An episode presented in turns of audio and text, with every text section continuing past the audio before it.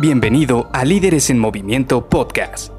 el único programa para aquellos que quieren convertirse en líderes sobresalientes, pero no saben por dónde empezar. Te revelaremos los secretos mejor guardados que te ayudarán a triplicar los resultados de tu equipo. Con ustedes, su anfitrión, mentor en temas de liderazgo, CEO de Líderes en Movimiento y entrenador Pokémon que presume haber atrapado a todos en su Game Boy clásico, Luis García.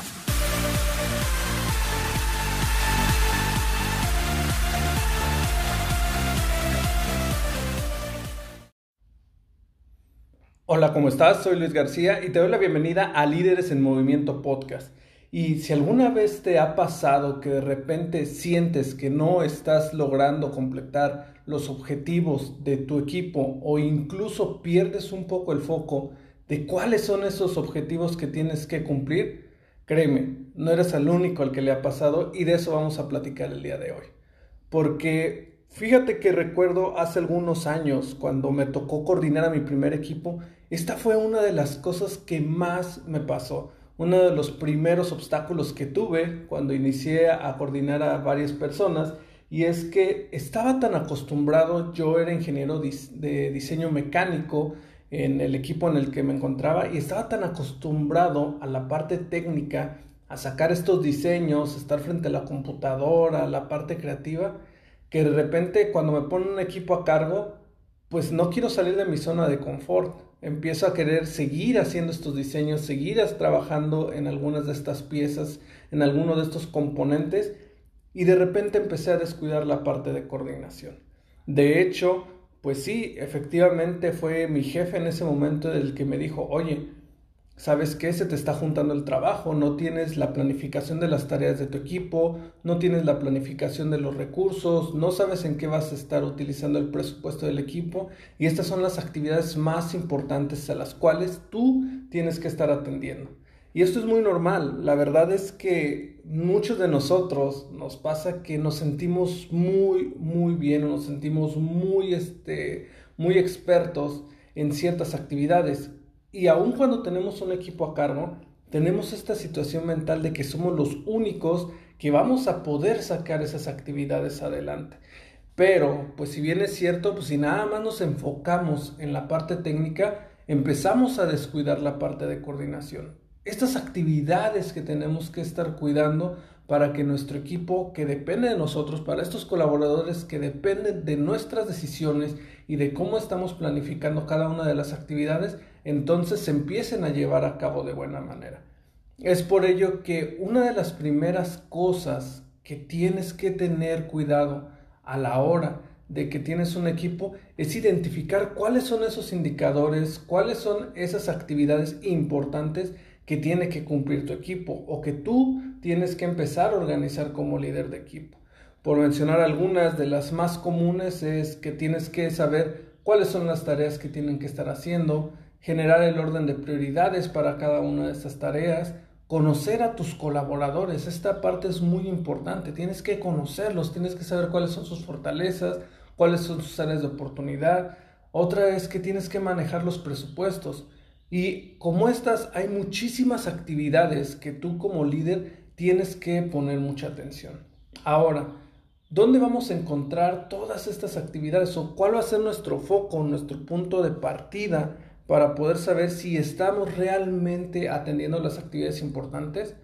Yo lo que he visto en mi experiencia es que, por ejemplo, si estás en una empresa de clase mundial, una empresa que tiene muchísimos años ya trabajando, tienen ya varios manuales de operación o tienen ya varias descripciones de puesto. Entonces, el primer punto en el cual te sugiero que empieces a indagar cuáles son estos indicadores o estas actividades importantes para ti Principalmente son estos, la descripción del puesto o algún manual o procedimiento del equipo o del departamento. Estos sin duda van a darte muchísima guía de hacia dónde tienes que apuntar. ¿Por qué? Porque ahí van a venir cuál va a ser el perfil que tú tienes que estar teniendo para desarrollar ese puesto, cuáles son las actividades más importantes que se te van a estar evaluando a ti y a tu equipo, cuál es el alcance de tu equipo, cuál es tu alcance como colaborador e incluso cuáles son algunas herramientas de las cuales tú puedes echar mano para poder lograr esos objetivos que te está poniendo la organización. Eso es muy importante, así que ponle mucha, atención si estás en una empresa que ya tiene estas herramientas. Te ayudan bastante y te dan muchísima, muchísima luz hacia dónde tienes que llegar.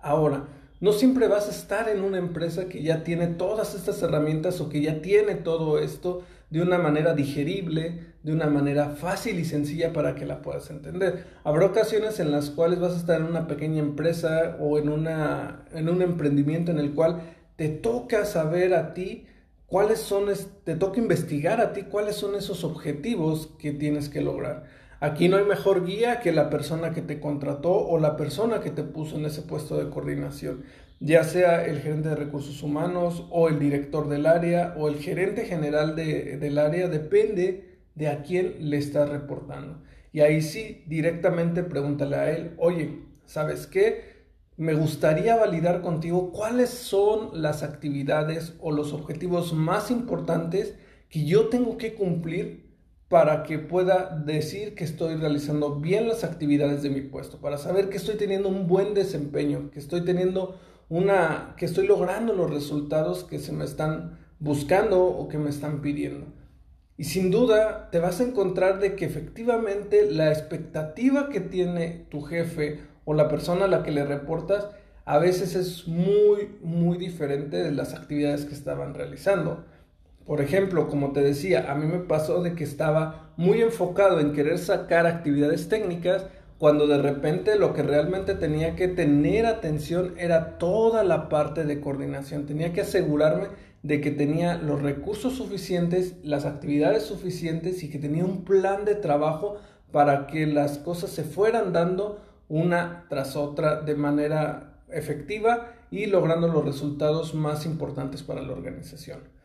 Por eso, otro punto de partida siempre e incluso complemento, aún si existen estos perfiles de puestos, si existen estos manuales de, de, la organización, un complemento es siempre, siempre validar con la persona que está arriba de ti si esos objetivos que están planteando van a estar aportando directamente al puesto y a la organización.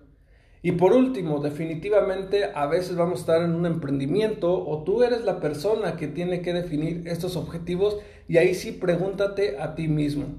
¿cuáles son los objetivos que más me van a estar aportando valor a este emprendimiento, a este equipo, a esta organización pequeña, mediana o grande? Si tú eres la persona que tiene que empezar a organizar esos objetivos, pregúntate, ¿cómo vamos a aportar valor? ¿Cuáles son los objetivos que le van a aportar más valor? Por ejemplo, cantidad de prospectos que van a llegar a tu organización, cantidad de ventas, eh, cuánto tienes que estar ahorrando en materia prima, cuánto tienes que estar produciendo, en fin, hay bastantes indicadores y tú como líder de ese equipo vas a tener que empezar a organizar estos indicadores y saber cuáles son los más importantes lejos de la parte técnica, lejos de querer prospectar tus clientes, lejos de querer ir a pararte a la línea de producción y sacar piezas, tú tienes que identificar cuáles son esos indicadores, cuáles son esas metas que tienen que cumplir tu equipo para que puedas salir adelante y puedan obtener los resultados que estás buscando.